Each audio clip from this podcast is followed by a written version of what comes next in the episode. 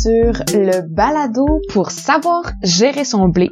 Balado réalisé par la cohorte 2020-2021 de l'école secondaire Le Tremplin par des élèves de secondaire 5 du cours d'éducation financière. Bonne écoute!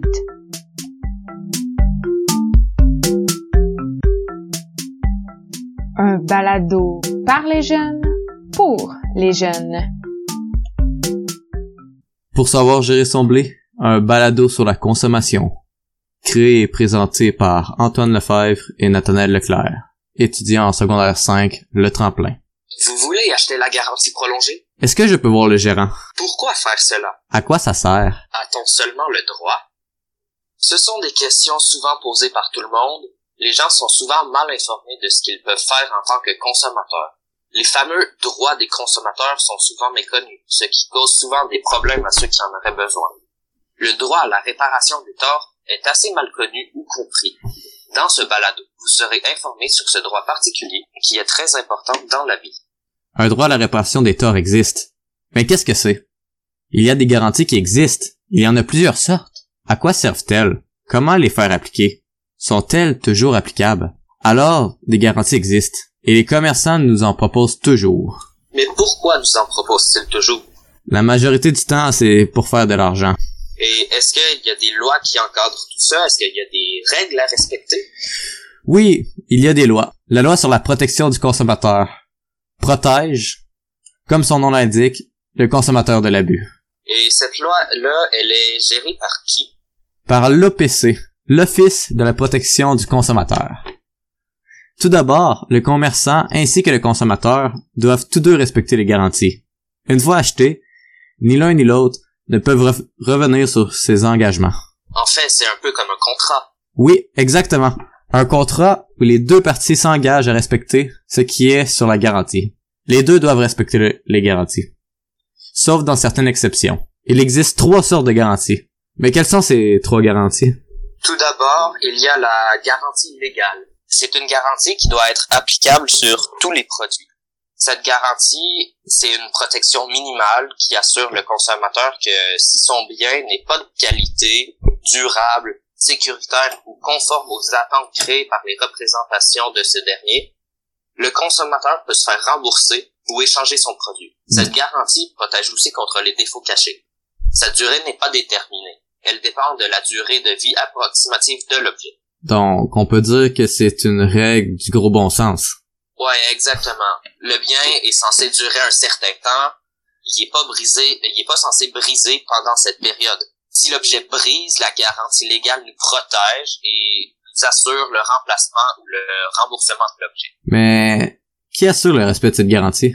Eh bien, en principe, si vous avisez le commerçant, il est normalement censé respecter la garantie. Par contre, si toutefois vous éprouvez des problèmes avec le commerçant, vous pouvez toujours parler avec l'OPC. Celle-ci s'assurera que votre garantie se fasse respecter.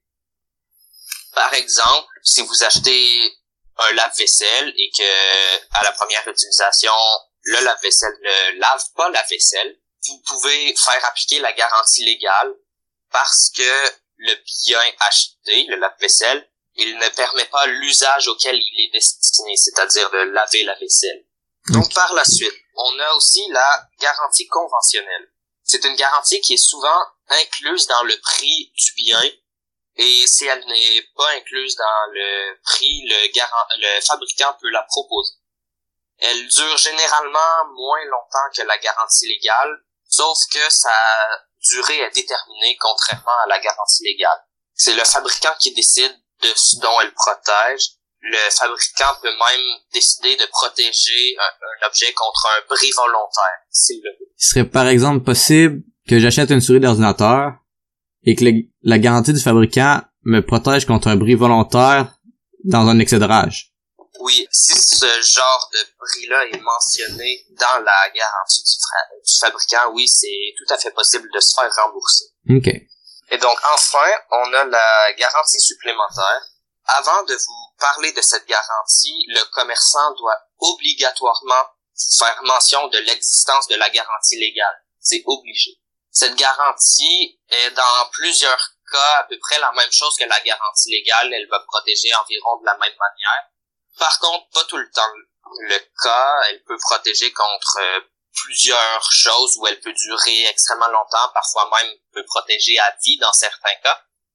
La garantie va protéger euh, en cas de bris ou de cesse, de cesse de fonctionnement du bien.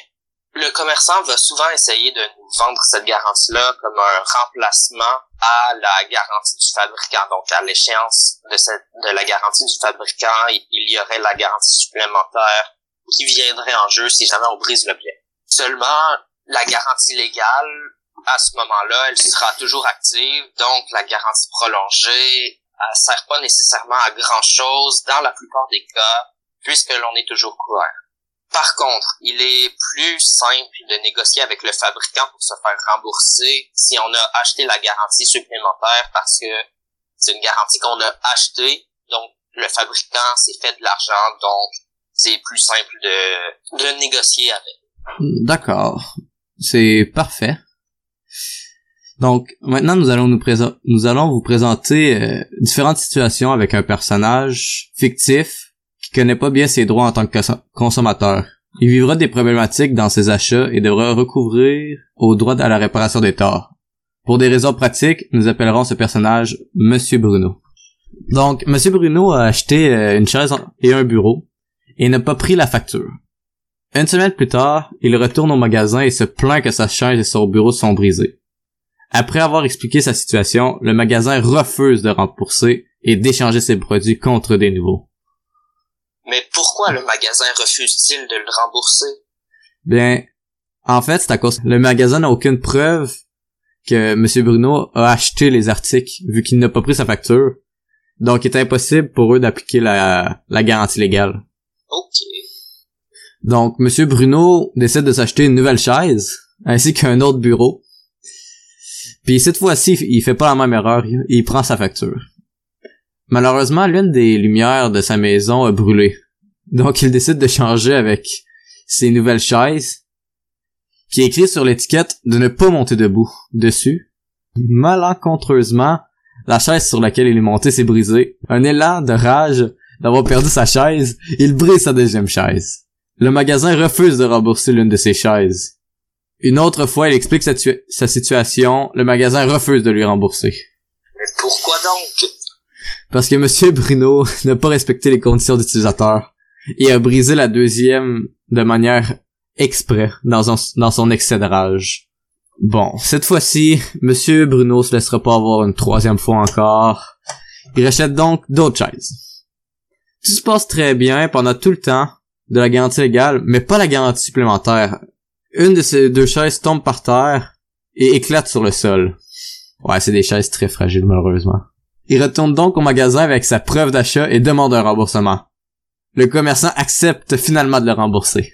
Eh bien, pourquoi le commerçant accepte-t-il cette fois de le rembourser? Parce que cette fois-ci, Monsieur Bruno ne s'est pas fait avoir et a décidé d'acheter la garantie supplémentaire et de l'utiliser dans les temps. Pour être sincère, après avoir écouté euh, les histoires de Monsieur Bruno, je me suis un peu rappelé moi parce que j'ai j'ai souvent euh, acheté de garantie sans même savoir que j'en avais une de base. J'ai été vraiment mal informé.